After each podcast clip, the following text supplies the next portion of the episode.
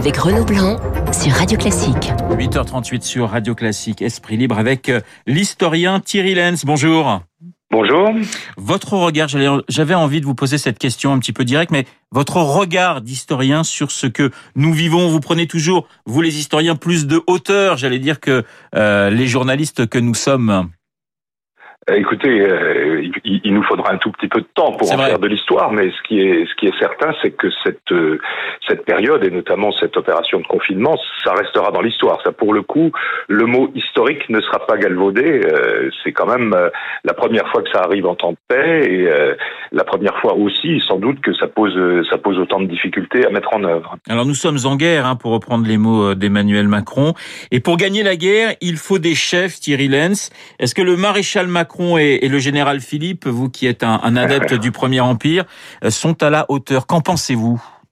Écoutez, moi, alors là, ça va être euh, purement un avis, un avis de citoyen. Oui, je crois qu'on a besoin, et d'ailleurs euh, sans arrêt, euh, vos interlocuteurs sur l'antenne le disent, on a besoin quand même de, de clarté, de choses nettes, de choses qui euh, ne permettent pas de s'insérer dans les vides.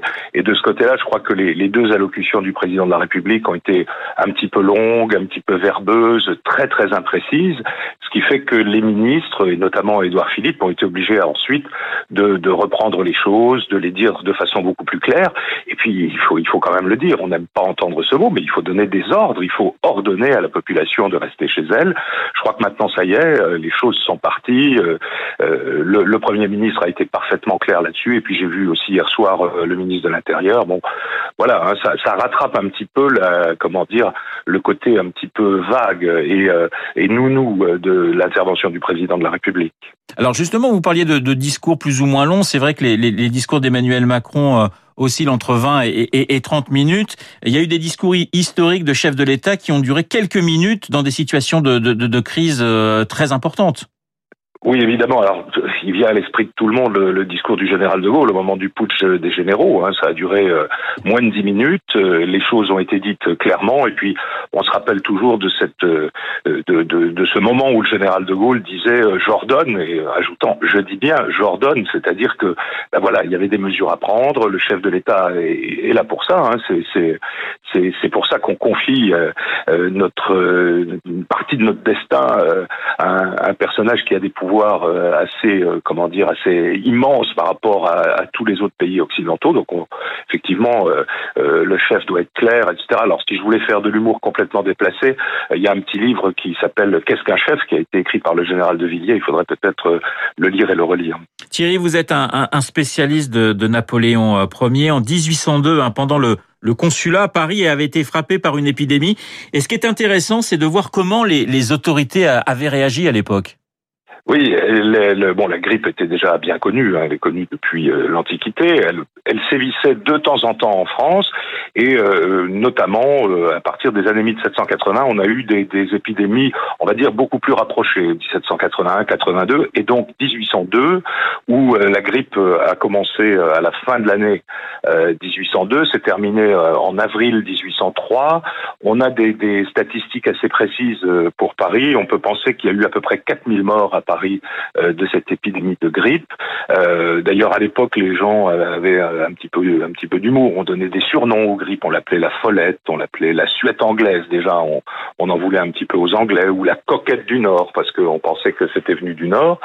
Euh, et c'est on va dire, une des premières fois où, parce que euh, l'État avait été complètement réorganisé, on a pris euh, le problème depuis le, haut de la pyramide avec euh, la création de ce qu'on a appelé à l'époque le Conseil de salubrité. Alors, il avait été créé en juillet 1802, donc gouverner c'est prévoir. On avait déjà commencé à, penser aux épidémies. On pensait d'ailleurs surtout à l'époque aux épidémies de variole, mais il se trouve que ce Conseil de salubrité a pu, agir pendant la grippe de 1802. Alors, évidemment, euh, le, le, principe de précaution n'existait pas à l'époque, mais enfin on en a pris quand même quelques-unes et puis on a diffusé dans les journaux euh, des conseils euh, à tous ceux qui étaient grippés. Donc on leur conseillait de rester au chaud, de se mettre à la diète, d'essayer de rétablir la transpiration. C'était le, le, grand truc de l'époque, mais au fond, quand on regarde nos, nos grands-mères nous faisaient boire de la tisane de sureau qui fait suer lorsque on était un petit peu enrhumé. Et puis on a pris des mesures générales dans Paris, alors des mesures qui aujourd'hui feraient sourire, mais à l'époque on ignorait totalement que la grippe était un virus. On savait déjà qu'elle se transmettait par le contact humain, mais on pensait aussi qu'elle se transmettait dans l'air. Hein. Alors on dira que beaucoup de nos contemporains le croient aussi, puisqu'on voit euh, des gens avec des masques euh, dans la rue, hein, ce qui est parfaitement inutile, vous l'avez encore rappelé ce matin sur l'antenne, mais on a installé un petit peu partout euh, des boîtes fumigatoires, donc on faisait, euh, on faisait brûler de l'encens ou des produits afin d'assainir l'air, et puis surtout on a décidé quelque chose qui au fond était, euh, nous paraît totalement logique, mais qui était un peu neuf pour l'époque, c'est de nettoyer les rues plusieurs fois par semaine, d'en faire disparaître les immondices. Bon, à l'époque, les villes étaient beaucoup moins propres qu'aujourd'hui, et donc on avait compris que l'hygiène au moins, était à la base de, comment dire, du combat contre, contre cette épidémie. Alors, ce, régime en 1802, c'est le consulat, c'est un régime autoritaire où on peut imposer peut-être plus facilement les choses que dans une démocratie. Question euh, à l'historien Thierry Lenz, est-ce que justement euh, c'est plus compliqué de combattre une épidémie quand on est une grande démocratie que lorsqu'on est dans un régime autoritaire, voire totalitaire? Non, écoutez, je, ne pense pas. Je pense qu'il y a aussi un appel, euh, on ne cesse de le faire à la responsabilité des citoyens. Ce sont des moments où, au fond, euh, euh, on peut mettre de côté pendant trois semaines, un mois, un mois et demi euh, notre notre individualisme. Il s'agit de se sauver collectivement, hein, parce que bien sûr, on, on, voit on voit circuler sur les réseaux sociaux des, des, des, vidéos de jeunes qui font des matchs de basket, etc. On a entendu tout à l'heure cet étudiant qui probablement d'ailleurs ne va pas en cours en temps normal, mais enfin donne quand même son avis sur les grands problèmes du monde.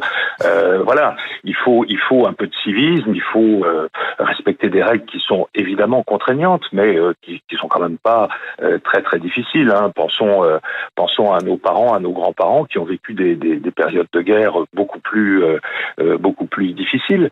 Le, régime le régime du consulat à ce moment-là n'est pas encore totalement un régime autoritaire, mais on, on peut dire aussi par exemple que dans la grande épidémie de choléra en 1832-34, euh, la monarchie de Juillet, qui était un régime parlementaire, euh, a pris euh, elle aussi des mesures extrêmement autoritaires. Hein. Lorsqu'on a confiné des zones, euh, l'armée avait l'ordre de tirer sur ceux qui essayaient de, sortir des zones d'épidémie. Alors évidemment, on n'en est pas là aujourd'hui, mais je crois que à partir d'aujourd'hui, la police va probablement agir de façon un petit peu plus stricte avec les, les contrevenants. Ça signifie, Thierry Lenz, que face à des catastrophes comme euh, celles qu'on a vécues, comme cette épidémie que nous connaissons aujourd'hui, ça signifie que l'après sera forcément différent, que la société se transformera d'une façon ou d'une autre? Bon, alors écoutez, on dit toujours ça dans les grandes crises, et puis on s'aperçoit qu'après, les changements sont quand même relatifs. Alors c'est vrai que dans sa très très longue, peut-être trop longue intervention, le président de la République a, a, a, promis que plus rien ne serait plus comme avant, enfin que le jour d'après serait plus comme le jour d'avant. On peut le penser. Il y a en tout cas, euh, enfin, de, mon point de vue citoyen, et là c'est pas l'historien qui parle, il y, a, de toute façon un, sujet qu'il va falloir aborder. Euh, c'est le sujet de l'hôpital, c'est le sujet des, urgences. Ça fait des années qu'on en entendait parler. Malheureusement, euh, le sort nous, montre que c'était un vrai sujet et que tous ceux qui criaient au loup n'avaient peut-être pas totalement tort. Dernière question, Thierry Lenz. L'union des Français dans cette période très compliquée que nous connaissons, c'est capital. Euh, oui, c'est évidemment. Euh, euh, alors c'est une union qui se manifeste, euh, on va dire, dans, dans, dans, pas mal de quartiers par ces applaudissements à 20 heures, par le fait que on essaie de s'entraider. Moi, j'habite dans un dans un immeuble collectif. Bon, ben on s'est on s'est un petit peu organisé pour se rendre des services sans se toucher, sans se voir, en restant toujours à un mètre euh, l'un de l'autre. Voilà, il y a aussi ce petit côté-là. Euh, on s'aperçoit aussi que lorsque, euh, même à un mètre ou deux mètres, on croise quelqu'un, bah, il y a toujours un petit mot, un petit sourire, une petite plaisanterie. Alors, ce sont des choses extrêmement, comment dire, qui se situent un petit peu au bas de l'échelle de la relation sociale. Mais enfin, ça en fait partie aussi. Alors, pour ce qui se passera après, je crois que euh, de toute façon l'après n'est pas pour demain. Euh, je voudrais juste rassurer euh, nos auditeurs. Moi, j'ai fait beaucoup de, de, de, bateaux pour me rendre à Sainte-Hélène. Hein. C'était donc six jours de bateau. C'est un peu du confinement. c'est le troisième jour qui est le plus difficile. Hein. Ça, je l'ai statistiquement, je l'ai vu. Bah, nous sommes dans le troisième jour. Ça va être notre journée la plus difficile aujourd'hui. Et puis, je pense qu'après, on va commencer un petit peu à, s'habituer. On va commencer peut-être à mieux se reposer, à mieux s'organiser. Puis, de toute façon, je pense que les 15 jours seront insuffisants. Il y en aura probablement, euh, il y aura probablement une semaine de plus, euh, voire, euh, voire deux semaines. Voilà. Il faut, il faut tenir. c'est malheureusement les aventures de notre temps. Alors, c'est pas, c'est pas les grandes aventures glorieuses, mais c'est une aventure qu'on doit vivre collectivement le mieux possible. Merci beaucoup, Thierry Lenz, d'avoir été en ligne ce matin sur Radio Classique. L'historien Thierry Lenz, euh, que nous connaissons bien, que nos éditeurs apprécient particulièrement 8h48 sur Radio Classique. Nicolas Bouzou, tout de suite sur Radio Classique. Nicolas Bouzou, vous êtes là Bonjour. Voilà, magnifique. Non mais je ne sais pas pourquoi, j'imagine des jingles qui vont partir dans tous les sens. Moi aussi, j'attendais aussi. Ce n'est pas euh, le cas. Nicolas, euh, on va parler évidemment économie avec vous. Question euh, toute simple pour vous, la, priorité des priorités aujourd'hui économiquement parlant il y en a deux, c'est euh, permettre aux, ménages de continuer de toucher des revenus, et ça c'est la première, et la deuxième, c'est faire en sorte que les entreprises ne fassent pas faillite. Et je crois que tous les gouvernements ont ça en tête et le gouvernement a parfaitement ça en, tête. C'est pour ça que toutes les mesures qui sont prises vont dans ce sens-là. Donc euh, très rapidement, hein, mais je répète, l'activité partielle pour les ménages, pour faire en sorte que les gens bah, qui peuvent pas, qui ne peuvent pas euh, travailler parce que leur entreprise a une baisse d'activité, continuent d'être euh, indemnisés. Donc 100% du salaire net au niveau du SMIC, 85% au-dessus du, du, SMIC. Toutes les entreprises peuvent faire appel à l'activité partielle. Et puis concernant le soutien aux, aux entreprises, pour faire en sorte donc euh, on n'en perde pas pendant cette crise, ce qui serait complètement stupide du point de vue du point de vue économique. Il y a l'activité partielle qui évidemment profite aussi aux entreprises, mais toutes les mesures qui ont été mises en place, notamment par la BPI, hein, la Banque publique d'investissement, pour garantir la trésorerie des entreprises. Ça c'est vraiment très très important. Euh, les banques euh, normalement doivent faire preuve, et je crois qu'elles font preuve très très honnêtement d'une très grande compréhension et même plus que ça aujourd'hui à l'égard des à l'égard des entreprises. Bon, je pense que le plan français est très, est, très bien fait. L'idée, c'est vraiment ça. Hein. L'idée, c'est de bien faire comprendre que euh, une entreprise qui ferait faillite à cause du coronavirus, c'est absolument stupide parce qu'elle sera pas là dans trois, dans quatre mois, dans six mois au moment de la reprise. Donc, on aura vraiment besoin de tout le monde. Donc, il faut faire tenir le système économique au, maximum. Dans mon jargon, on dit hein, il faut il faut pas détruire le capital physique, il faut pas détruire le capital humain. Alors comment Parce que c'est quoi aussi la grande interrogation, c'est comment maintenir l'activité alors que que l'heure est au confinement? C'est c'est c'est quand même difficile d'arriver à, j'allais dire concilier les deux, travailler malgré le virus. Titre euh, ce matin euh, les Échos. Alors l'activité, on va pas la maintenir. Il faut pas se tromper. On va avoir des, baisses de PIB, des récessions extrêmement forte, extrêmement violente, des chiffres qui sont qui sont très abstraits si vous voulez, parce que personne d'entre nous n'a jamais euh, connu ça, aucun auditeur n'aura jamais connu une récession euh, aussi forte. On va aller vers des chiffres qui seront de moins 3%, moins 5%, moins 10%, moins 15% pour euh, pour certains pays. Donc l'activité de toute façon, elle sera très violente. Alors il faut quand même que les entreprises essaient de travailler au, maximum parce que c'est bon pour le moral des salariés, c'est bon pour c'est bon pour tout le monde. Donc euh, il faut pas qu'une entreprise mette tout le monde automatiquement en, en, activité partielle. On peut quand même faire des choses. Moi je le fais, j'ai aussi une entreprise. On peut faire beaucoup de choses euh, par par télétravail mais il faut pas se dire qu'on va maintenir l'activité. Ça, c'est absolument impossible. Et de toute façon, c'est pas du tout l'idée des, des, plans de soutien qui sont mis en place. L'idée des plans de soutien qui sont mis en place, c'est de permettre à tout le monde de tenir sans activité et d'être là au moment où ça va repartir. Qu'est-ce qui vous inquiète le, le, plus? C'est la, la, durée que pourrait prendre, j'allais dire, la, ce, ce, combat contre, contre l'épidémie, parce qu'on parle de 15 jours, 3 semaines, un mois, un mois et demi. Là, vous citiez finalement une reprise peut-être dans 4 ou, ou, ou 5 ou 6 mois. C'est cette durée qui vous inquiète, euh, Nicolas? Oui, oui, absolument. D'ailleurs, le, le, gouverneur de la Banque de France, François Villeroy de Gallo, avait dit au début de la crise que Euh, au, au, fond, aujourd'hui, ceux qui étaient en charge de la politique économique, c'était les médecins.